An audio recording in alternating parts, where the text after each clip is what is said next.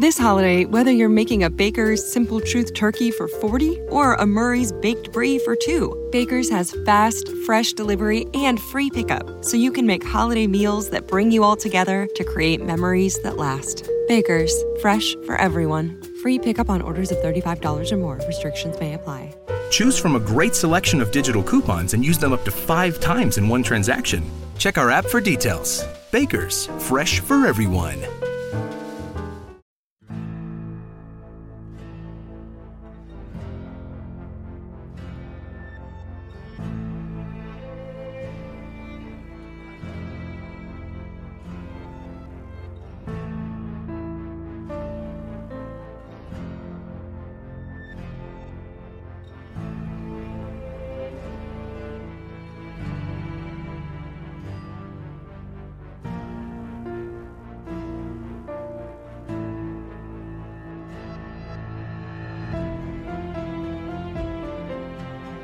Bienvenidos a Expresa Westworld con destino al episodio número 7 de la segunda temporada. Esperemos tengan una divertida travesía y como siempre cuento para ello con mi querida amiga María Santonja. Hola, ¿qué tal? ¿Qué eres? Ayudante de tracción. Muy bien. Ya no fallamos. ¿Y yo soy? Maquinista. O sea, Richie Fintano. ¿Eh? eh, ahora me sale ya todo de, de seguido, ¿eh? Enhorabuena. Gracias. Gracias. Las clases de interpretación han tenido sus frutos. Solo has necesitado 17 episodios para hacer una entradilla, pero tienes futuro en la interpretación, Richie. Lo sé, lo sé. Bueno, eh, hoy analizamos el episodio número 7 de esta segunda temporada de Westworld. Eh, un montón de cosas. ¿A ti un te ha montón gustado? de cosas han pasado. Me ha flipado. Este capítulo, la verdad es que me ha dejado. Porque por fin se han desvelado algunas cosas de las que llevamos hablando ya muchas semanas. Y ¿Has es- tenido que ir poniéndolo en pausa para procesar la información? Un poco, ¿eh? Un poco. Porque la verdad es que ha sido como demasiado contenido de golpe y había ciertas cosas que no acababa de, de asimilar del todo, pero, pero bueno, ah, para eso está este podcast. Para analizarlas poco a poco y ver si efectivamente confirmamos que no nos hemos enterado de nada. para eso está. Así que yo casi que iríamos ya con la mandanga porque hay mucho que cortar en este episodio y vamos a empezar con la ficha, como siempre, episodio número 3. ¿Cómo se llama, María? ya sabía que ibas a pasarme la pelota. Yo no, no sé francés, así que no sé cómo ¿Seguro? se pronuncia eso. O sea, pero es les écorches, que he buscado lo que significa y es eh, en pintura, en dibujo, cuando haces una representación de una figura anatómica, pero que tiene la peculiaridad de que está como desollada, o sea, que se ven los músculos y todo eso. Eh, Claro, lo- otros lo que pasa es que dicho en francés suena como menos salvaje, Claro, ¿verdad? pero dibujo de mm, personas desolladas pues queda un poco peor que Claro. les écorches Un nombre un poco largo también. también. Ya. Fecha de emisión el 4 de junio y la cadena que la ha emitido, como siempre, pues eh, HBO España. El episodio ha sido dirigido por Nicole Castle y en IMDB ya tiene un 8,9 de eh, puntuación. Sigue más o menos la línea de los episodios anteriores. Por cierto que esta será la directora del piloto de la serie de Watchmen. Vaya. que lo- Ay, Nicole, qué bien te mueves, ¿eh? Sí, y ha hecho bastantes cosas. Ahora no te sé decir de memoria, pero si le echéis un vistazo, es- también ha dirigido un montón de cosas para HBO. Eh, sí, tiene un 8,9, como siempre por la mañana cuando tiene poquitos votos es mayor, pero bueno, estaba en un 9,1 con- cuando lo he mirado yo pues en la mañana y sigue con un 8,9 que no está nada mal. A mí ya, ya os he dicho que me ha encantado, o sea, es un episodio que me ha gustado mucho, mucho, porque creo que ha ido confluyendo todo lo que se ha ido sembrando bastante bien quedando todavía tres episodios, o sea que, que me parece como el punto exacto para, para ir uniendo piezas, ¿sabes? Que no se lo guarden todo para el final, sino que ya vaya como cogiendo forma un poco todo esto, sobre todo el tema de las líneas temporales, que ya el espacio de tiempo entre una y otra eh, ya es muy corto, ya prácticamente nos queda un trocito por ver de lo que ha sucedido entre una y otra.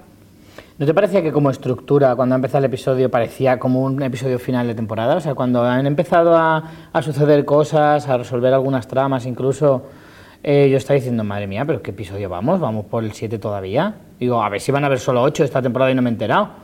Pero no, no, no, o sea, me ha parecido como un ritmo de, de episodio y de contenido como muy frenético y de alguna manera demasiado resolutivo, ¿no? Es verdad que luego deja muchas cosas abiertas para los episodios que nos quedan y luego siempre se puede sacar cosas nuevas, pero no sé, ha- por el ritmo me parecía que era eso, episodio del fin de, de temporada. Sí, pero ya también pasó en la primera temporada, el, el episodio 7 también fue uno de grandes revelaciones y uno de los mejores valorados, con lo que bueno, ya teníamos muchas expectativas respecto a este que para mí se han cumplido, no sé, ya veremos los, los comentarios y a la gente también le ha gustado. Bueno, pues vamos ya con las tramas, ¿vale? Vamos a empezar con Maeve y William, que se reencuentran después de un montón de tiempo. De hecho, hasta ambos se sorprenden de verse el uno al otro. Es decir, ¿qué haces aquí? no me Eh, pegas aquí. Esta es la trama que quizá queda un poco más desligada del resto del episodio. Hmm. Luego tiene una relación, pero bueno, la vamos a comentar primero porque todo lo que pasa después casi que hay que contarlo un poco en orden cronológico, si no resulta un poco complicado. A mí de esta trama el, el arranque me parece un poco confuso porque realmente dejamos a Maeve por un lado como huyendo de la Nación Fantasma, pero por allí estaban también Héctor y, y los demás y de esa gente no vemos nada.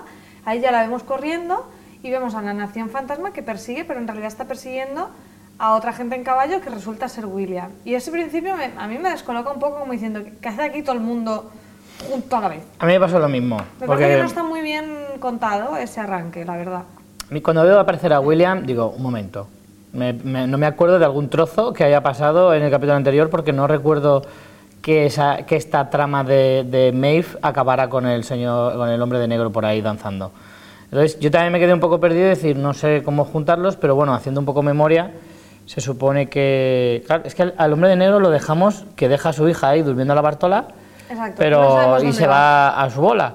Pero no sabemos en qué momento se cruza con la Nación Fantasma. O ve, ve Gresca y deciden ir hacia allá. No, no, no queda muy claro, la verdad. Es un arranque un poco confuso. Yo creo que es un poco, me parece que ha sido un poco forzado el hecho de intentar hacer que Maeve reviva su historia pasada tal cual, porque es encontrarse con su hija, viene alguien a por ella, pero es la Nación Fantasma que queda así un poco pillado y de repente aparece el hombre de negro tal cual como en su propia historia. Sí, de hecho ya tiene ese pequeño flashback y bueno, lo más gracioso es que William todo el rato todo es Ford. Su hija Sí. es Ford, esto se lo ha puesto Ford, Ese gato que me mira Ford, todo es Ford para todo él. es Ford. Entonces desconfía y enseguida dice, El taxista que me ha cobrado mal, ese ha sido Ford. Todo es Ford en esta "Uy, vida. todo es Ford. Y, Y además todos le miran en plan, ¿de qué hablas, flipado? ¿Qué Ford? Ni qué Ford, yo quiero verte muerto y ya está. Sí, sí, sí. ella le, le dice que bueno, que, que no tiene nada que ver, pero que igualmente sí que desea haberle muerto. Y tenemos esa escena bastante chula en el que Ford, en el que Ford, ¿ves? Que todo es Ford. En la que William. Yo tengo eh, un Ford, por ejemplo. todo Ford, todo Ford. Vemos eh, que Maeve eh, utiliza sus poderes para que los primos de Loren Lo primico. vayan a atacar a Lo William primico. en una escena bastante chula. A mí me, me ha gustado un montón esta escena. Y cómo descubrimos que Lorenz está despierto realmente porque Maeve intenta manipularle, pero no lo consigue. Lo que sí que consigue es como forzarle a que recuerde más, ¿no? Eh, porque lo que le dice un poco a Lorenz cuando Lorenz eh, va como a defender a William y Maeve le dice, no sé por qué lo defiendes, porque seguro que a ti en el pasado también te ha hecho cosas malas. Es como que él que está como despierto, suficientemente despierto como para que no puedan controlar sus acciones, Hmm. pero Maeve sí que consigue como, porque se oyen los susurritos estos, ¿no? Sí que consigue como que él recuerde. De hecho, vemos varios flashbacks cortos de Lawrence en el pasado y de William pues haciendo sus perrerías, teniéndolo atado eh, y llevándolo con un caballo, matando a su mujer. De hecho, William se, se, de- se delata porque se le escapa aún en una de las versiones o algo así. Sí, ¿No? dice, esta vez he salvado a tu aldea. Sí, esta vez, es, eh, aquella vez salvé a tu mujer. Y entonces él dice, ah, aquella vez. O sea, de las otras 25 te la cepillaste, ¿no? Entonces, de todas formas, recuérdame un poco, porque este, este Lorenz tan machote, no sé muy bien qué Lorenz es, porque había dos, había dos. Estaba el lazo, en plan chungo, y No, estaba... este es Lorenz eh, normal. Lorenz normal era un pelele, no era tan machongo. Ya, no sé. La verdad que No sé en qué momento ha un habido una transición. A lo mejor al despertar se ha convertido en un tipo duro, así Mm. un poco más, tal vez. Pero yo recuerdo que era cuando más un era. pillo, ¿no? Más que, que Sí, un pero era más. Pero con el hombre de negro siempre se hacía muy pequeño. O sea, Sí. siempre era un tío que iba más a. Pues eso, como un pelele de- del propio hombre de negro. Yo- Yo, Entonces. entiendo que al despertar todos se crecen, ¿no? O sea, Imagino. sienten como el poder que tienen, me parece a mí. De hecho, él con William ha tenido ya conversaciones que no quedaba muy claro si él se enteraba o no. Y ahora, al ver que está como despierto, que es la terminología que usan, podemos entender que sí se enteraba bastante de lo que le estaba hablando. De hecho, cuando él se cabrea y dispara a William, dice, esto te parece suficientemente real, ¿no? Antes de dispararle, que lo deja bastante No, de hecho, le dice una frase es hasta que un hombre, un hombre no es real hasta que no sufre. Le dice esa frase. Y entonces, claro, lo de- porque claro, el hombre de negro lo diría mucho porque no, no los considera hombres, porque no sufren, no sufren de verdad, o al menos eso es lo que él entendería. Y entonces por eso dice no, no lo considero, pero claro, él ahora, como al tener más conciencia, sí que sufre, sí que puede sufrir más por su mujer, por su hija, o darse cuenta de, de que puede llegar a albergar rencor hacia él precisamente porque ha hecho todas esas perrerías, como tú dices. Entonces es como, vale, pues, pues yo ya sé lo que es sufrir, vamos a ver si tú sabes lo que es sufrir. Eh, ¿has- ¿Estás preocupado por la vida de Sí, William? te iba a preguntar exactamente lo mismo, porque sí, no quiero que muera. El, el hombre de negro es un personajazo y por muy cabrón que sea, lo queremos vivo siempre. Yo de, eso sí, ¿No se está este poniendo hombre, la cosa mucho para que tenga una copia de seguridad de su conciencia por ahí? primero pensé, no, porque esa, esa vía no es posible. La conciencia, bueno, conciencia sí, pero, Pero corpórea no la instalar, claro. Corpórea no. ¿Para qué quieres un software si no tiene hardware? No, no nos interesa eso. Yo quiero a, a William ahí, dando guerra e incordiando a todo el mundo. Eso sí, Yo no le quedan que- brazos donde le puedan herir, ¿eh? Siempre le hieren en brazos, piernas, pero ya le han herido en todo. No, ahora la han herido en el Le han pecho. herido en el pecho y este hombre tiene más vidas que, que Garfield. Yo tengo una teoría ahí que creo que voy a dar por desmentida, porque de que William era un androide me parece que no, ¿no? Me va que no. ¿Ese quién la dijo? Yo. Pues yo creo que no, ¿eh? Porque si no hubiera Pero funcionado... tampoco la daría por desmentida del todo, porque... ¿Tú crees? sé. Hombre. A ver, es que ahora Es que vamos a es muy entrar... difícil confirmar y desmentir Vamos a entrar en otro juego. está- ¿Por qué no funcionan los, los poderes Jedi con Lawrence? ¿Por qué? Porque está despierto. Porque está despierto. Claro. Entonces, entenderíamos que entonces William está despierto también, si fuera un androide. Pero si fuera un androide despierto, ¿qué hace en el parque danzando por ahí? No, o simplemente Maeve ni lo intenta porque piensa que es humano. Aunque su No wifi sé. detectaría en Claro. plan que está. Claro, a- le saldría. Se está poniendo muy cuando esa en teoría. ajustes, le No saldría. Cuando entres en ajustes del móvil, por ejemplo, te entran los dispositivos cercanos. Claro. Entonces a, a él le saldría el hombre de negro o hijo puta. Depende del nombre que se haya puesto a su clave. Sí, Entonces, no, yo creo que va a ser para descartar. Pero Yo bueno. creo que sí, ya es prácticamente descartable. Y nada, cuando justo acaban de disparar a William, llegan también la gente de Delos con Sizemore, que aquí nos han hecho la elipsis, que sí que dejamos a Sizemore mandando un mensaje para que lo recogieran. Pero vemos que Sizemore se preocupa de que no le hagan daño a Maeve, de, de hecho dice como que ya no es como los demás, la necesitamos. Hmm. Y a la vez llegan la Nación Fantasma y se lleva a la niña. Sí. Que al final van a ser buenos, ¿eh? Es una montaña de rusa de emociones para Maeve en ese Sí. momento. En plan, qué cabrón, me ha traicionado, espérate, que aquel se lleva a mi hija, el otro nos ha muerto, ese me ha disparado. Son muchas cosas a la vez. Entonces, eh, sí, sí, la escena es genial porque pasa todo de golpe, pero también pa- lo pasas mal, tú lo pasaste mal por Maeve, entiendo. Sabes que no va a No morir, va a morir. pero, coño, siempre se te queda ahí un poco de decir, "Mm, qué mal rollito, ¿no? Que se dispara aquí a todo el mundo. Ya, pero no, no va a morir nadie, ni William ni Maeve. No, yo tampoco creo que vayan a morir.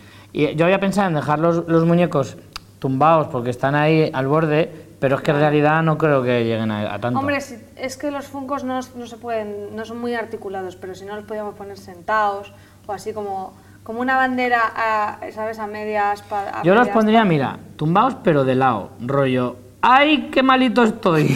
vale, venga, ponlo. pero luego se puede uno recuperar. Así que vamos a dejarlos así. Está complicado. Este está más difícil. Bueno, la Bartola, así. Vale. ¿Vale? Aquí la única que En aguanta posición, es mm, vamos a estudiar tu caso. Vale, pues bueno, de esta trama eh, luego seguiremos con Maeve en la meseta cuando llegan allí, pero vamos directamente a todo lo que ocurre en la meseta, que no es poco. Primero tenemos lo que llamaremos línea temporal futura, bueno, por, por diferenciarla. Línea Mm. temporal más La de después. más la no sé, más cercana en el tiempo, en la que Bernard despierta con la foto de su hijo en la mano, que pues la llevaba allí porque sí. Eh, y bueno, eh, Stubbs quiere hablar con él porque no se fía un pelo de la gente de la seguridad de los que ha llegado. No entiendo por qué. Pues sí, son encantadores, Pues son ¿verdad? gente muy maja, muy trabajadora. Van siempre como muy de cara, en cualquier caso, pero vamos. Tiene claro que no quieren eh, buscar supervivientes ni nada por el No. estilo, sino salvar su proyecto. Y le propone ir a la oficina de Teresa, de Teresa Cullen, que tenía eh, conexión por satélite, para pedir ayuda. Pero vamos, No, no sale ni del, de, ni del de pillan hall. con el carrito de los helados. Ni del hall. Además ponen cara de ¿qué? ¿Yo qué? No, no, nada, iba por un café. A la máquina. sí. Eh, bueno, les llevan como maniatados y por la noche que dan muy mal rollo, porque de hecho eh, Stubbs lo, pone- lo pinta bastante mal, como diciendo van a incluso matar a cualquiera que se pongan en, su contra. Ya no es que no vengan a salvar a gente, Mm. sino que se pueden cargar a quien sea. Y de hecho Stubbs le dice, ¿qué vais a ejecutarnos? Claro, Y él dice, no, hombre, no. Vamos de, de excursión. momento, de momento. Vamos de excursión. Y nos vamos a eh, la casa donde, bueno, el sitio donde asesinan a Teresa. Sí, esa oficina secreta de Ford, que recordemos This holiday, whether you're making a Baker's Simple Truth turkey for 40 or a Murray's baked brie for 2, Baker's has fast, fresh delivery and free pickup, so you can make holiday meals that bring you all together to create memories that last. Baker's, fresh for everyone. Free pickup on orders of $35 or more. Restrictions may apply. Choose from a great selection of digital coupons and use them up to five times in one transaction. Check our app for details. Bakers, fresh for everyone. Si estás buscando un buen podcast de análisis y debate en tu idioma, te invito a que escuches Pulso y Péndulo. Yo soy Carlos Curbelo. Y yo soy Fabiola Galindo. Todos los jueves analizamos temas de actualidad en Estados Unidos y Latinoamérica. Fabi y yo no siempre estamos de acuerdo, pero sí tenemos un objetivo común. Queremos servir como antídoto contra las noticias falsas y la polarización. Pulso y péndulo. Busca nuestros episodios en Apple Podcast, Spotify o en tu aplicación favorita. Que estaba en la casa donde él tenía la trama esta de su familia, Sí, sí. que no la habíamos vuelto a ver desde la primera temporada. Y bueno, Desde la muerte de Teresa, ¿no? Claro, lo que nos dicen es que saben que la Bueno, muerte no, de Teresa no, no. fue un accidente porque encontraron, han encontrado eh, Claro. restos de ADN en No, porque- un lugar diferente Claro, a donde el cadáver. El cadáver se encuentra en otro sitio porque se supone que ha sido un accidente y el, el ADN lo encuentran en este sitio, Exacto. que es donde lo asesinan realmente. Entonces, que no ahí puede ser un me encanta cuando le está explicando que saben que alguien la ha matado, que es uno de los dos. Bernard pone cara de mierda, me han pillado. ¿Sabes? La, la la típica cara de cuando alguien encuentra algo roto y dicen quién ha sido y tú dices madre mía que no me señale y, y pone cara de, de sufrimiento también, ¿no? Porque en el fondo sabe que lo ha hecho él, evidentemente, pero sabe que tampoco lo hizo queriendo, pero no puede evitar sentirse culpable. No sé, ves Pero ahí un montón de, realmente de están- Todo sensaciones. el tiempo están pensando que ha sido Stubbs, no Bernard. Claro. Bernard, ¿Tú crees? Yo creo que lo hacen a propósito. que juegan con Que saben para- que ha sido Bernard, pero quieren que lo confiese o algo así y le están provocando con stabs. Me parece a mí. No lo sé, no sé hasta dónde, hasta dónde llegan. No A sé. mí me dio, me dio más esa sensación porque vi a, al, al este hombre, ¿cómo se llama el hombre este de seguridad? Strand. Es que está Strand, Strand, sí. y Stubbs. Es verdad.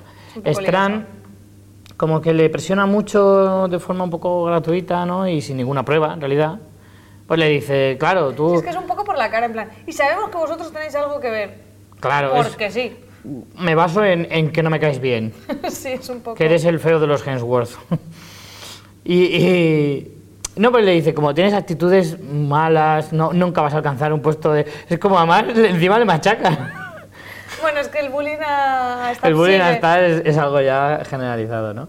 Eh, pero vamos, que es eso, ¿no? No considero que tengan ninguna prueba contra ellos y es como vamos a presionar a ver si alguno de los dos confiesa. Y yo creo que van a por Stabs porque saben que el otro es más débil de, de carácter, a lo mejor. Eh, luego, bueno, ahí hay un androide de perrete, que eso me gustó mucho, el detalle. Y encuentran la puerta al pasadizo secreto de la oficina de Ford, eh, que bueno, que tiene allí unas, unas habitaciones que tienen clave, pero se ve que con un patadón se abren también. Por supuesto. Tienen dos formas de abrirse, con clave numérica y patadón. Y abren una y bueno, ahí vemos esa imagen que ya todos estábamos esperando desde el tráiler con todos los Bernards y enseguida se piensan que todo eso es en realidad un laboratorio del propio Bernard. Lo que a mí no me queda claro es, ¿es ahí cuando ellos descubren que es un androide o ya lo sabían? Mm, ya lo sabían. Yo creo que sabían que Bernard era un androide. Yo no lo tengo nada claro. Pero si le sale en el listado de personas androides. Sí, de ¿Cuándo? hecho, en el primer episodio, cuando encuentran a Bernard en la playa, están como pasando lista de androides de Sí. que se habían encontrado y tal, y aparece Bernard en la lista. Y no sé qué, uno se pasa por ahí y le dice, no, a este no. Pero como en plan, dicen- déjalo, que este que es... es una lista de androides o puede ser de gente que trabaja en Delos? Yo creo que es de androides. Pero bueno, no, lo sé. En cualquier caso, no sé si lo sabían o no, pero ahora eh, queda claro que lo saben porque además lo que van a hacer es eh, Hombre, entrevistarlo y demás. Y de Eh, La hecho- escena es muy chula, la verdad que la escena con todos los Bernard. ¿No, te, no hubiera molado que apareciera uno rubio, otro con un sombrero, otro vestido de Batman? Porque claro, en realidad hay uno que aparece con la cara cortada. Sí, eso es lo otro más que que se sí. ponen. Sí, sí, sí. Y yo, hubiera molado más que uno en plan canta rap. posturas. Tú hubieras hecho eso, ir colocándonos en posturas. Totalmente. Bueno, ahora eh, deciden ir a interrogarle y bueno, le preguntan sobre el ataque liderado por Dolores a la meseta y justo es entonces cuando, eh, como introducción en esa entrevista, vamos a la línea temporal pasada para aclararnos dónde está ocurriendo ese ataque precisamente a la meseta. O sea, en este caso las líneas están como muy definidas en este episodio. Recordemos que el ataque a la meseta es justo cuando explota el tren. Exacto. Claro, lo dejamos en el capítulo anterior. donde nos quedamos en el episodio anterior. Claro, mm, lanzan el tren hacia, hacia la montaña donde se supone que está el cuartel general este, estas oficinas, y revientan todo desde, desde la parte de abajo. Ahí, se ha quedado, ahí es lo que entendemos por el ataque a la meseta. Eso es. Entonces, eh, vemos que allí se están, ahora es la línea del pasado, que se están organizando todos para, para defender la meseta, con unos chalecos súper molones que Buah. detectan a los androides, la presencia de los Son un poco androides. laser tag, ¿no? Son un poco de esos de, de los juegos esos que hacían, el Quasar que hacían aquí en Alicante se llamaba. Molaba que era dispararte y, de- si te daban se, te iluminaba el chaleco. Claro, pero aquí se ilumina cuando detectan presencia de androides. Sí. Además parece como que les dé una como un movimiento porque se ilumina y siempre se giran como muy automáticamente los, los guardias de seguridad a ese lado, ¿no? Mm. Como que le diga, vienen por aquí y aparte, claro, ellos nos están mirando las luces, entiendo que aparte les da como algún tipo de, de vibración o algo para que se giren, está muy guay. Y bueno, vemos que les hacen una trampa con una montaña de cadáveres de gente de seguridad y los propios androides han cogido pues esos uniformes de seguridad. Eh, el viejo truco. Está- Eso, está muy vamos, visto. eso está más que inventado. De todas formas, eh, me, ha, me ha gustado porque el rollo, hostia, tienen hasta para hacer estrategia, ¿eh? Estrategia, trampa, Claro. está muy bien, está muy bien. Claro, claro. Eh, bueno, mientras tanto, entre el caos, eh, Charlotte Hale lo que quiere es asegurar lo que tienen, lo que, todo lo que gira en torno a, a esto que es Peter Abernathy, quieren, quiere que copien la unidad de control para, que, para tener una, una copia de seguridad. Eh, lo intenta hacer allí el típico, pues con un cablecito, tal, no funciona, hay que abrirle la cabeza. Todos sabemos que el USB, el 2.0 es muy lento. Claro, va muy lento el paso Eh, Todos, todos hemos pasado series de un disco duro a otro, de un colega que te presta o películas y tal. Entonces, claro, cuando tienes un, un puerto 2.0, pues se tarda y se, echa- se echa la tarde en realidad. Claro. Imagínate con lo lo que, que tendrán aquí. Exactamente. Entonces, bueno, Stabs hace un poco de explicación para los espectadores y dice, vaya, los androides han venido a por sus copias de seguridad también, ¿no? A- para la cuna, aunque luego descubrimos que no es exactamente eso lo que quieren, ¿no? No. Primero queríamos pensar que inicialmente ellos querrían tener sus copias de seguridad, como que eso que les daba Para poder. ser inmortales. Sí, pero, Pero, no nos hemos dado que cuenta de que, exacto, no buscan la inmortalidad. Al contrario, buscan de alguna La manera libertad. la mortalidad, o sea, poder ser libres. Porque la, la inmortalidad en el fondo no te hace libre. No, además es lo que dicen, las copias de seguridad en realidad son cadenas y son un peligro porque siempre existirá la, la posibilidad de que les copien, de que les mm, repliquen, que, de que al final los humanos tengan eso en su posesión. O sea, como Dolores lo entiendes como una como algo que les oprime, no como algo que les libera. Es, es muy interesante porque no me esperaba ese giro. Y yo pienso, yo estaba viendo el episodio y también pensaba, pero además, esa copia tampoco es necesariamente. Eh, o sea, ellos sí podrían ser inmortales, podrían eh, poner su conciencia en otro cuerpo. O sea, si mueren, si te disparan, hombre, si te disparan a la cabeza o explotas, pues no, porque destruyen ese núcleo. Pero si ese núcleo queda intacto, no podrían ponerlo en otro cuerpo. Sí, entiendo que sea. A ver, si es que yo no creo, Porque es que no creo que ellos entren tanto Charlotte- con el tema de la inmortalidad, sino con el No. tema de que, de que eso si hay una copia, es como yo sobre mí mismo tengo control de dónde estoy, pero si hay una copia siempre puede pasar algo con esa copia. Claro, pero yo me refiero a que ella, Charlotte, por ejemplo, les dice, si no tenéis los backups, cuando os muráis, muertos estáis. O sea, no vais a... no Es podéis revivir de ninguna manera. Se la vi. Claro, no hay copia de seguridad. Y le dice ella, "Mm, vale, es lo que hay. Si nosotros no queremos eso. Lo que no queremos es ser esclavos de vosotros, que nos podáis copiar, Claro, a- modificar, a, lo mejor se lo etcétera. quieren, pero si tienen que renunciar a... O sea, quiero decir, es en plan, bueno, pues no estaría mal, pero si al final esto eh, es un peligro para, para Mm. nuestro libre albedrío, preferimos renunciar a eso que, que tenerlo y que puedas mm, acabar controlándonos. Entonces, no creo que entre tanto en, en que si quiero o no la inmortalidad, sino que al final eso es secundario, que lo principal es la libertad para ellos. ¿no? Claro. Y me gustó, me gustó mucho ese giro. Eh, bueno, vamos a, vamos a una parte en la que, bueno, ya te estalla el cerebro, donde Bernard deja- lo dejamos simultáneamente mientras están atacando en la parte superior, en los pisos inferiores, en la cuna. Está Bernard conectado a, a ese Westworld virtual, donde lo dejamos allí con Ford. Y hoy por fin ya vemos más de Ford, con, que siempre empieza con esas frases suyas. Me gusta mucho citar, tengo aquí apuntada citando a William Blake, que él me decía, hola, buenas tardes. Él dice, para ver el mundo en un grano de arena y el cielo en una flor silvestre, abarca el infinito en la palma de tu mano y la eternidad en una hora. Así, sin fliparse nada. Nada. Eres muy de fliparse, tú lo Es sabes. bastante flipado, sí. Pero mola. bueno, si alguien se puede flipar en este Eso mundo es Robert Ford. Eso es, eso es verdad. Y bueno, nos- aquí nos dan mucha información y nos confirman muchas teorías y nos, nos mm, dan bastantes claves de qué es lo que está pasando, aunque nos lo podíamos imaginar, ¿no? Por un lado dice que, que, bueno, que el tema de la que todo el chi- chiringuito de los no lo montó para ser el inmortal y ya Claro, está, sino que no era quería- un negocio. Claro, eh, nosotros todos pensábamos que esto era como hacer una Warner a nivel mundial, ¿vale? Vamos a pasarlo bien en Portaventura, pero no. En realidad no. Lo que estaban haciendo era copiar el comportamiento humano, ¿no? Querían tener como una especie de copia desde de todo comportamiento y de todo toda reacción. Me- porque me interesa mucho lo de cuando dice las variables eran los eh, invitados, Mm. ¿no? Sí, pero todo te lo estás demás. adelantando un poco. Ah, vale. Eh, primero explica que James Delos dice como que preferiría su muerte a una mala inversión. Sí. Como diciendo, bueno, es que esto no era solo ni siquiera por, por su egocentrismo de él salvar su vida, sino que hay más allá. O sea, no, no solo lo que has descubierto con el James Delos ahí era lo que había detrás, sino es mucho más grande, que es lo que tú dices del parque. Luego también, bueno, es que salta un tema a otro, ¿no? Pero luego también explica sobre qué hace ahí y entonces nos queda claro, ¿no? Con una frase muy guay también que dice, eh, Dios no, no creo que Dios creara, eh, que cuando, después de crear el mundo al séptimo día descansara, sino que se quedó a admirar su obra, como refiriéndose a él mismo, ¿no? Y él confirma que... Sí, ahí demuestra una vez más su nivel de flipadismo. Sí. O sea, estoy a la altura de Dios, más o menos. Estamos- él y yo estamos ahí, ahí. Sí, básicamente que es una comparación, pues, sin, sin ningún tipo de... Con toda humildad. así muy básico, con toda humildad, por supuesto. Y entonces, claro, él lo que explica es eso, que, que efectivamente la copia de la unidad de control roja que eh, Bernard robó era la suya, aquí confirmamos una ¡Qué sorpresa!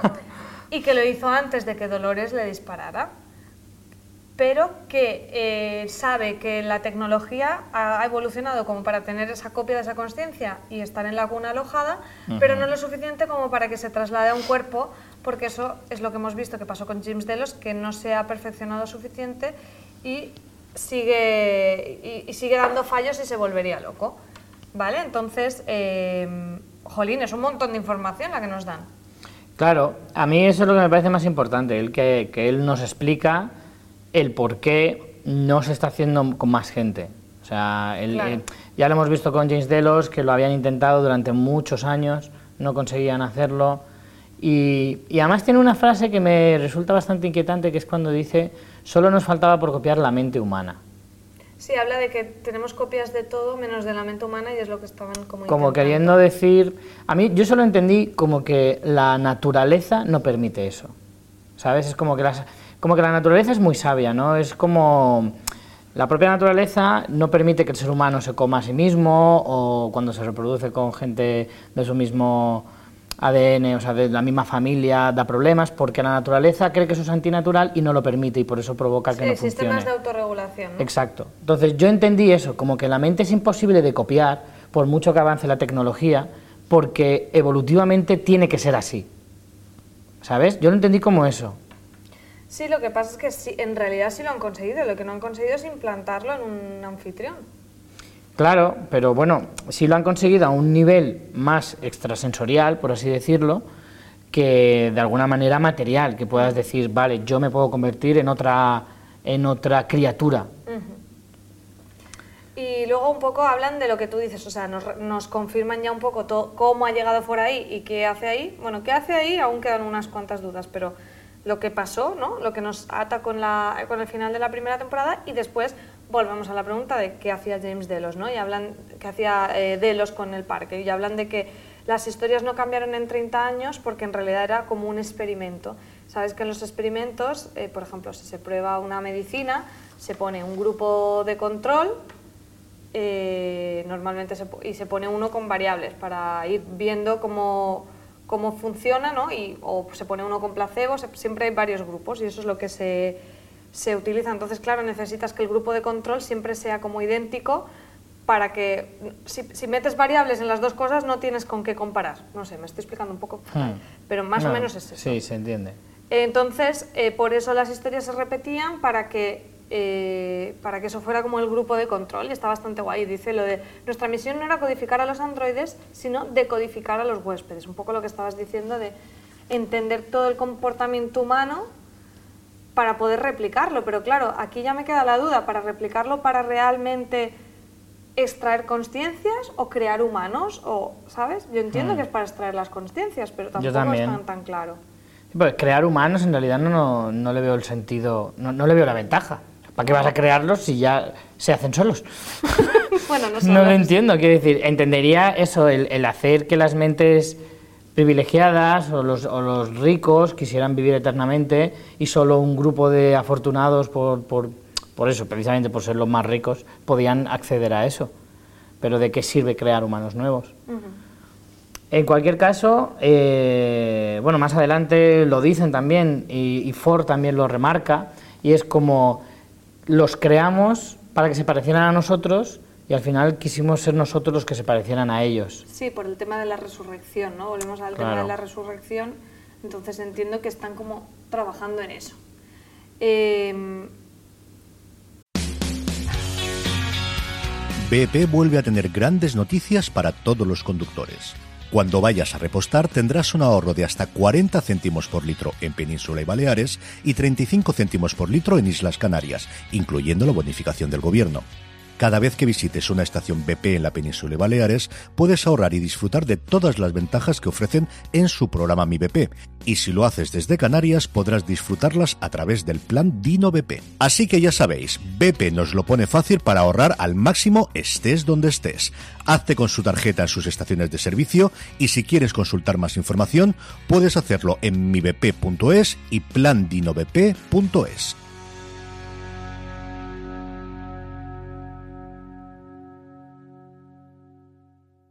This holiday, whether you're making a Baker's Simple Truth turkey for 40 or a Murray's Baked Brie for 2, Baker's has fast, fresh delivery and free pickup, so you can make holiday meals that bring you all together to create memories that last. Baker's, fresh for everyone. Free pickup on orders of $35 or more. Restrictions may apply.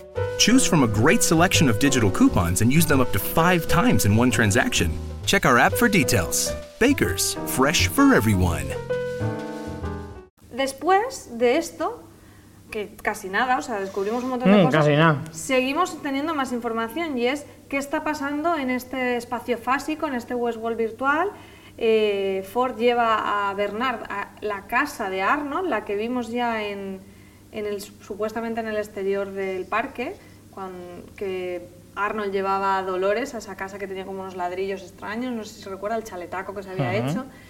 Y entonces lo que nos cuenta Ford es que al final el Westworld virtual era un poco la plataforma de pruebas donde creaban cosas antes de reproducirlas como en el mundo real. eh, que me parece Pero yo- curioso que lo haga también, rollo, me hago una casita con los Sims, o sea, con una Sí, sí. casa, que es como, ¿por qué? Pero hay una cosa que yo no entendí.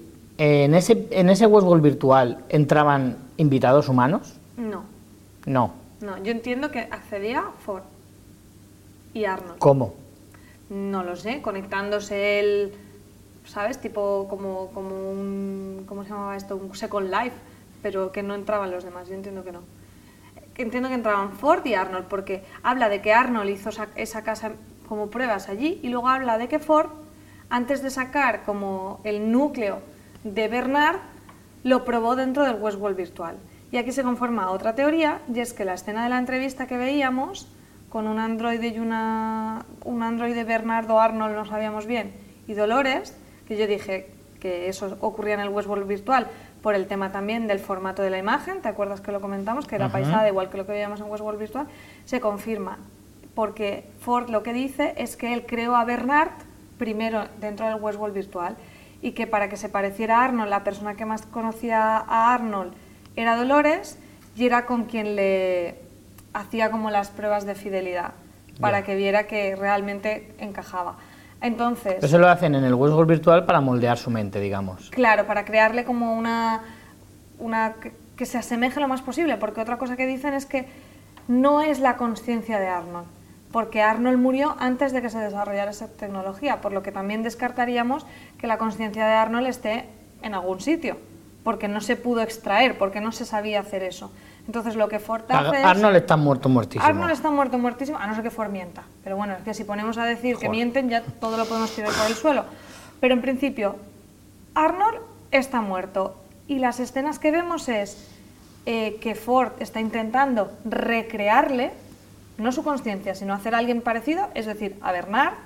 Y cómo lo hace a partir de los recuerdos. Y, com- y coge pues, los recuerdos de Dolores, a partir de todo eso, construye algo que se asemeja lo más posible a Arnold, que es Bernard. Por tanto, la entrevista que vemos realmente es Bernard, es la unidad de control de Bernard, con Dolores haciéndole esos test de fidelidad.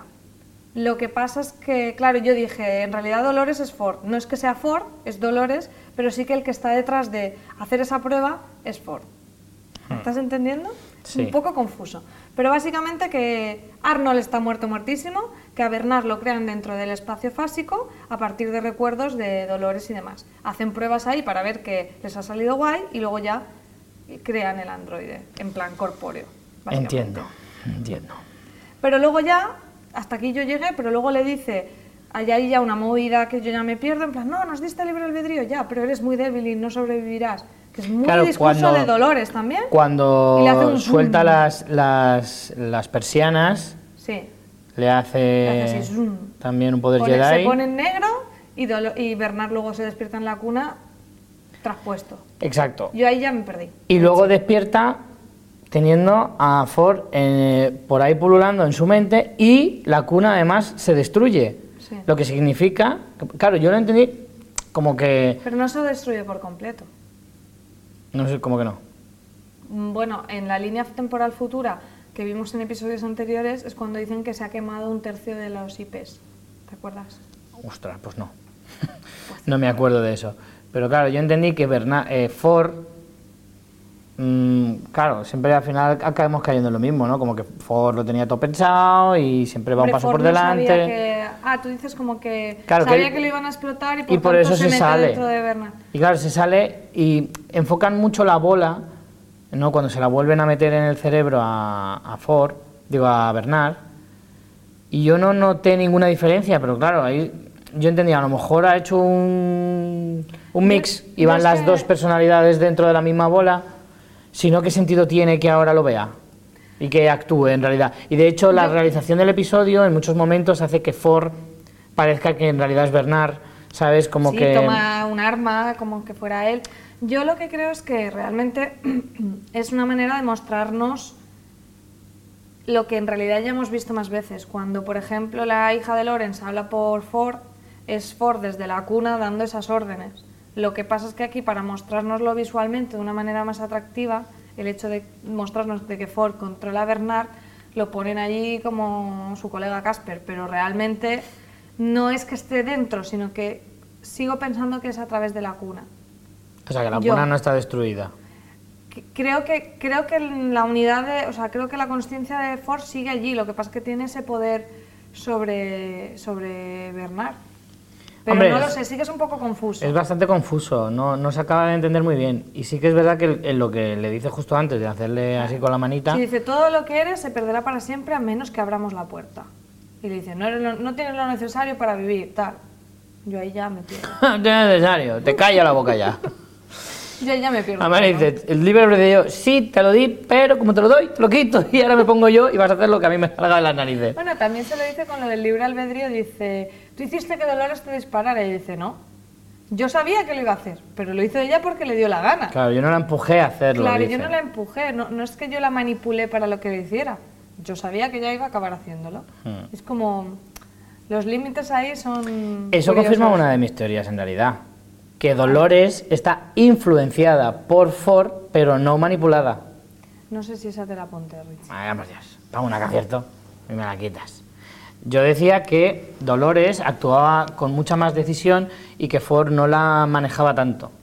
Que la influía o le, le decía cositas al oído, Sí, pero bueno, no la manipulaba. Recuerdo que lo comentamos, pero no lo apuntamos como teoría. Aquí hay que poner un botón de teoría para claro, apuntarlas, claro. porque si no, si tengo que apuntar todo lo que decimos...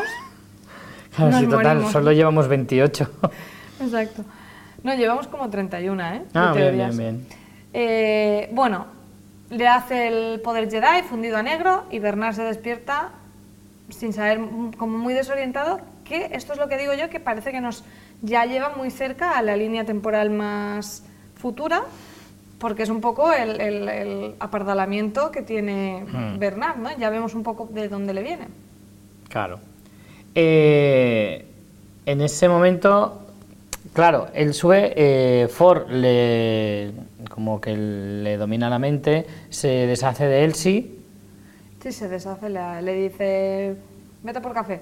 sí, vete por un coche y tal, que yo te espero aquí.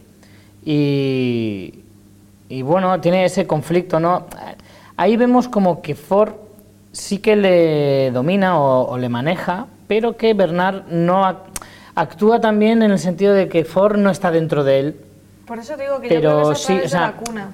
Quiero decir, a ver, sí, sí que está dentro de él, pero como que no tiene manejo del cuerpo de, de Bernard, por así decirlo, sino que Bernard tiene que ha- hacer lo que él le diga. Pero lo acaba haciendo. Lo acaba haciendo, dice, pero "Esto no eso también significa, tuya". es que lo- estuve pensando, pues, yo daba por hecho que la cuna había desaparecido, entonces claro, que eh, lo que queda de Ford está dentro de Bernard. Eso es lo que yo pensaba, si me dices que la cuna no ha desaparecido del todo, Quedan dos tercios. vale, pues entonces es otra historia.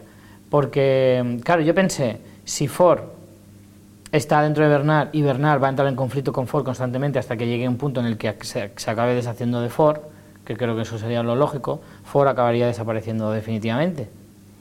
Ya ni conciencia ni leches. Si Bernardo a lo mejor se suicidara o algo así, No, a lo mejor control. consigue eliminarlo de la mente de alguna manera, a lo mejor consigue otro nivel de despertar, como, como Maeve o alguna cosa así, de decir, ya no Mm. Ya te no dejo... puedes controlar, ¿no? Exacto, como que he evolucionado un, un pasito más.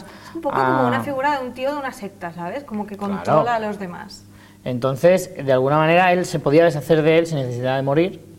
Y es como matar a Ford, definitivamente, ¿no? Es como te mato metafóricamente, al tener en cuenta que no estás en ninguna otra parte. Pero si está la cuna todavía ahí, pues mi teoría ahí se, de- se desarma. Bueno, mientras tanto, en los pisos superiores tenemos a Stubbs que amenaza con disparar a Bernazzi si no le dice qué es lo que oculta realmente. No acaba de quedar claro, ¿no? Sabemos que es como, como que fuera el crack que desencripta algo mayor, ¿no? Porque hablan todo el- ah, empiezan a hablar de como de una llave, Mm. Sí. luego Dolores también lo dice, que también eso me choca mucho porque es como, Dolores, ¿cómo sabe todo eso? ¿Cómo sabe lo de la cuna? Claro. Vemos que lo sabe por la relación que tuvo con Arnold. Es un poco... Eso yo creo que todavía no nos lo han desvelado, pero que nos lo explicarán un poco mejor, porque es verdad que no tiene ningún sentido. Yo, de hecho, en algunos momentos de la serie he perdido el objetivo de algunos de ellos. Y de verdad que Dolores, yo entiendo que quiere una revolución, pero también los pasos que va dando no me acaban de, de quedar muy claro el por qué los da, o hacia dónde quiere ir, o por qué los va dando en el sentido de a qué te va a llevar esto, o sea, qué necesitas tú para conseguir esa revolución. Que tú consigas un ejército porque tienes que abandonar el sitio y no te va a dejar los de seguridad, lo puedo que a lo entender. mejor esta pero puerta que... es una puerta, tal cual.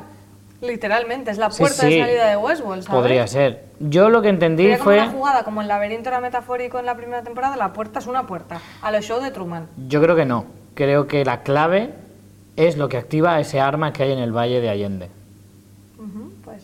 Creo que va un poco más por ahí. Porque... Lo que dicen es, eh, cuando Hale le dice, ah, pues si tú no sabrías ni qué hacer con esto ni lo que es, y luego se acojona porque dice, ostras, esta tía lo sabe todo, le dice, es una llave para encerrar vuestro tesoro. Para abrir el tesoro, dice. Creo. Bueno, bueno, sí. Y Para abrirlo, ¿te da miedo? Te- Lo que tienen las llaves. Sí, Richie. sí, eso también.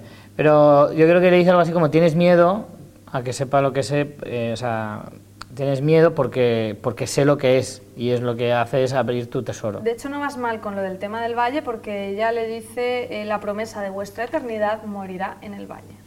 Exacto. Yo lo que creo es que ese arma puede destruir a todos los androides. Creo. Debe de ser como una especie de, de bomba de bomba de impulso electromagnético que destroza las máquinas, como en Matrix, ¿sabes? Algo así. Pues Es- una es especie de, de, de bomba que, que neutralice todos los, los androides sin, sin, sin oposición. Me, hace re- me has hecho recordar que de hecho, eh, cuando Hale, cuando Stabs le está diciendo como, venga, dime qué es, no sé qué, ella dice algo como, es un seguro de un seguro, algo para situaciones súper críticas. Y le dice, le ¿no, ¿y no te parece esta ¿no una situación crítica? Entonces sí que podría ser como el super botón de autodestrucción que tú dices. Claro, yo creo que va un poco por ahí. Entonces, ya dijimos en capítulos anteriores que a lo mejor ese arma era la clave para destruir a la humanidad y que ellos se pusieran como tal, pero creo que eso me parece más exagerado y más difícil de, hacer creíble narrativamente. Y si, sin embargo, el hecho de. Tiene lógica que dentro del parque mm, sopesara la posibilidad de que ocurriera una cosa así o por cualquier razón tuvieran que destruir el parque porque hubiera un problema de cualquier tipo y decir, mejor poner aquí un botón rojo de autodestrucción por si acaso y tal. Lo que no entiendo es cómo toda esa información ha acabado en la mente de un androide, precisamente. Claro, yo creo que ya lo dije, que Dolores lo recuerda todo, Mm. porque le han mm, permitido eso, que tiene, es la que más ha despertado. Entonces, al final ella ha estado presente en muchas cosas de estas de las conversaciones de Arnold y Ford y tal.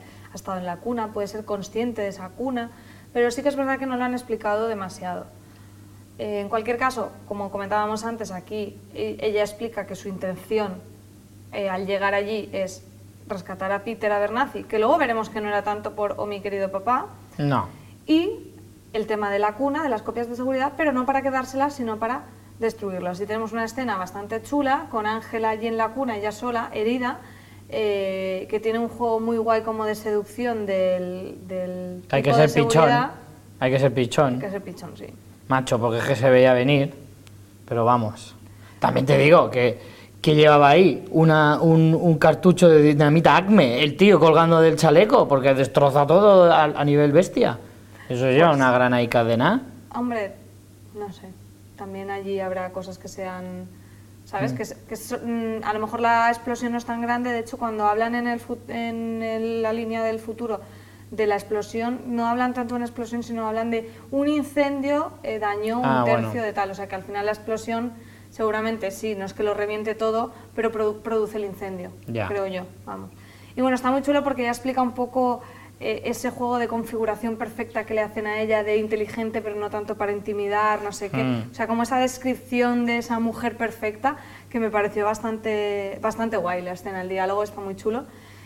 Y entonces, ya, lo que digo, vamos resolviendo casos, vemos cómo se produce el incendio, eh, Ángela, mm, nos tenemos que despedir de ella, me parece a mí. Yo espero que haya copias de Ángela por ahí también, ¿eh? A ver si la podemos recuperar. Sí, la verdad que sí.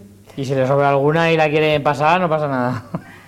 Y luego vemos lo que decíamos, que, que Dolores como va a abrirle la cabeza a Hale para vengarse de lo que le iba a hacer a su padre, a Charlotte Hale, Mm. que dices, madre mía, qué cafrada. Pero justo es en ese momento cuando Peter Abernathy vuelve en sí y Hale y Stab dicen, Dice- vámonos de aquí y vamos. Y le dice, ¡ay, mi loles! Y realmente yo aquí no me esperaba que sucediera esto, ¿no? Cuando a Dolores le dicen que realmente la única forma de sacar la unidad de control de su padre es abriéndole la cabeza, se despide de él, es como... Y lo A hace. ver, luego tiene un, el, el diálogo que tiene con Maeve. This holiday, whether you're making a Baker's Simple Truth turkey for 40 or a Murray's baked brie for 2, Baker's has fast, fresh delivery and free pickup, so you can make holiday meals that bring you all together to create memories that last. Baker's, fresh for everyone. Free pickup on orders of $35 or more. Restrictions may apply. Choose from a great selection of digital coupons and use them up to five times in one transaction. Check our app for details. Bakers, fresh for everyone. Sí. respecto a esto es que es muy importante. A ver, yo en el fondo la entiendo, porque lo que le dice a Maeve tiene toda la razón. Ya, pero no, no es coherente con lo que ha hecho hasta ahora. ¿Por qué? Si lo que es lo que le hizo a Teddy. A Teddy le, le dijo, No, tú no vas su- a, su- despertar nunca, tú no vas a despertar nunca con la personalidad que tienes. No la vas a hacer nunca.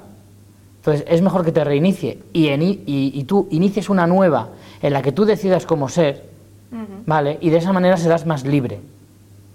Dolores considera que con la personalidad que le dieron, ella ha si- ha sido capaz de evolucionar hacia otra cosa y sí que ser libre de pensamiento. Y entonces lo que le dice es, si yo me ato a las cosas que me dejaban anteriormente, eh, eh, o sea, que me, que me convertían en la Dolores que ellos me crearon, en el fondo no, es estoy rompiendo mis cadenas. Sí, sí, eso yo lo Entonces, entiendo. a Maeve lo que le explica es eso. Sin embargo, el hecho de por qué tenía tanta importancia Peter Bernazzi, por qué iba detrás de su padre, todo era una pantomima. Lo que quería buscar era lo que tenía en la cabeza. Me parece bastante coherente. Ya, pero no, pero no es muy, no sé, las escenas con él parecían que tenían verdad y su preocupación que era real. Entonces mm, me trastoca un poco. No sé si estamos viendo esa dualidad que tiene Dolores o qué, porque entiendo lo que tú me dices totalmente y lo que le dice a Maeve, pero no sé si es algo que, sabes, no sé si es que es una dualidad, no sé si es que era una pantomima o no sé si es que ella hasta este punto pensaba eso y en este en este punto del camino y del recorrido de personalidad de Dolores ha dicho como, vale, yo estaba haciendo todo esto, pero me doy cuenta de que es un error, que puede ser. Pero me queda un poco cojo la, la explicación.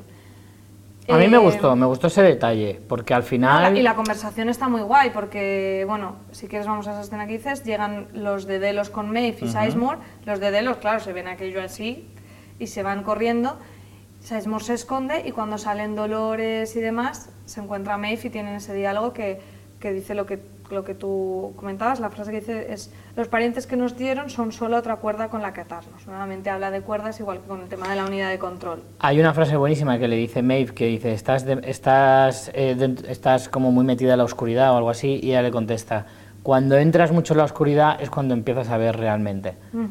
En el fondo, esa frase eh, te intenta ver como que efectivamente Dolores tiene un lado chungo que la podría convertir en la villana de toda esta historia, pero claro, es muy inteligente el juego porque al final te, da esa opción que pa- parece bastante palpable, pero al mismo tiempo te da una justificación que te dice que depende de cómo lo mires, puede ser villana o no ser villana, porque estamos viendo que, que Dolores es muy cruel en algunas cosas, está haciendo cosas que pueden parecer un poco irracionales, pero están siendo bastante coherentes, es decir, no soy una libertaria, no, no quiero hacer una revolución para salvar a todos los de mi especie, no lo está haciendo por eso.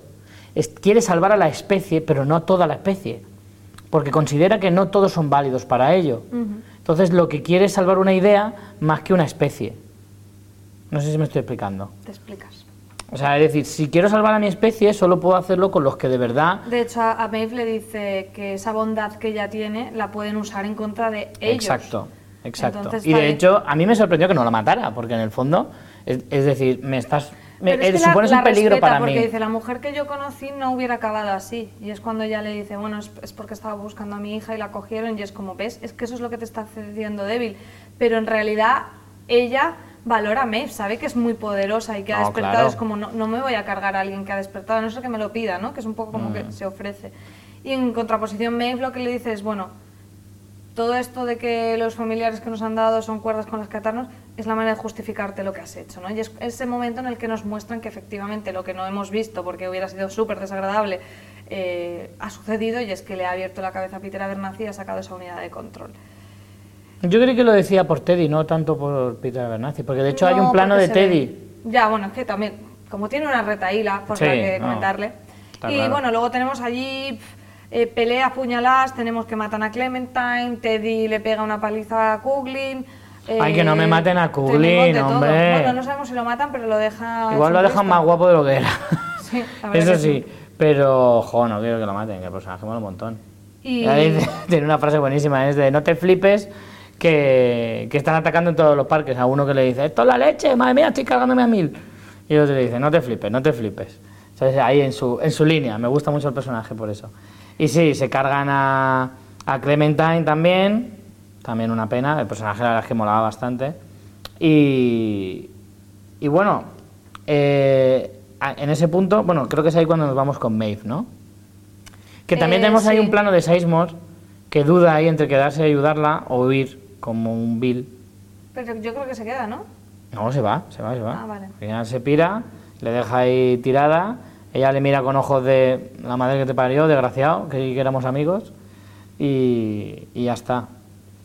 Bueno, eh, tenemos también la escena de acción muy bonita, la que comentábamos de Bernard eh, controlado por Ford disparando a sus guardias con la séptima sinfonía de Beethoven de, de fondo, esa música, eh, o sea, esas escenas a cámara lenta, que de hecho nos hace volver a esa línea futura con la entrevista, porque es precisamente lo que le estaba preguntando Charlotte Hell, decir, cuéntame qué sucedió en el ataque en la meseta. Sé que estuviste allí, pero aquí en los archivos es como que hay una, no hay una concordancia entre lo que sabemos que has estado y lo que recuerdas, y es- es- esos fallos que está dando Bernard, pero finalmente consigue decirle eh, lo que ya sigue queriendo saber, que es dónde estaba Peter Abernathy, que le dice que está en la zona 16, en la, en la área no sé qué. No, no, no, no, ojo.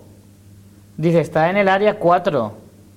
¿No lo entendiste como que igual era el parque 4? Lo pensé. Yo creo que sí. Creo que vamos a ver un nuevo parque en el próximo Zona episodio o en los 16 del área próximos. 4.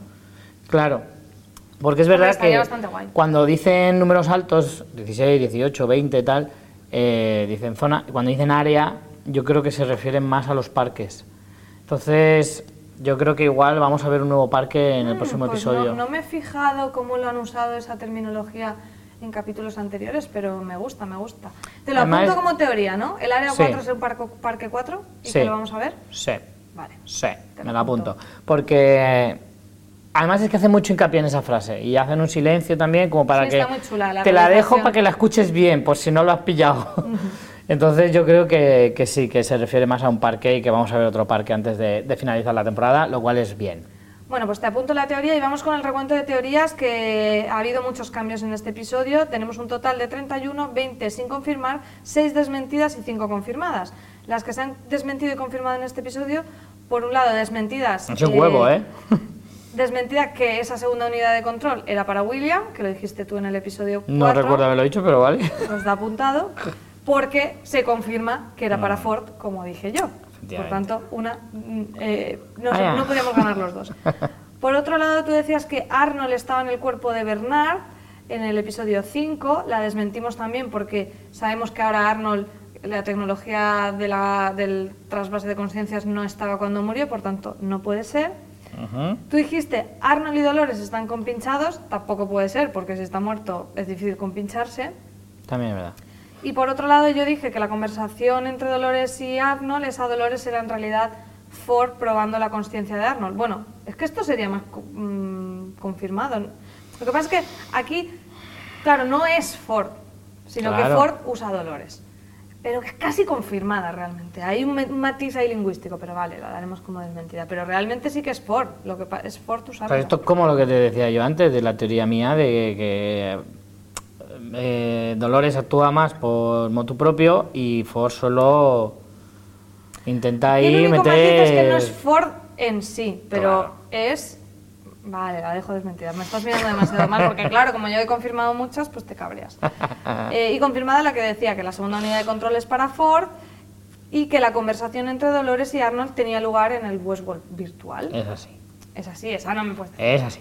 Es- Vamos con los personajes de la semana. Yo eh, me quedo con Robert Ford, Claro, no podía ser de otra manera. evidentemente. Eh, en realidad podrías haberte lo quedado tú, de hecho te lo ibas a quedar tú, pero Pero he optado por uno has mucho optado mejor. por uno de esos secundarios locos que últimamente nos eliges como personaje de la semana. Me quedo con uno eh, que se llama Angels, ¿vale? No vais a saber quién es, porque no tiene apenas protagonismo, pero cuando lo tiene, lo borda, ¿vale?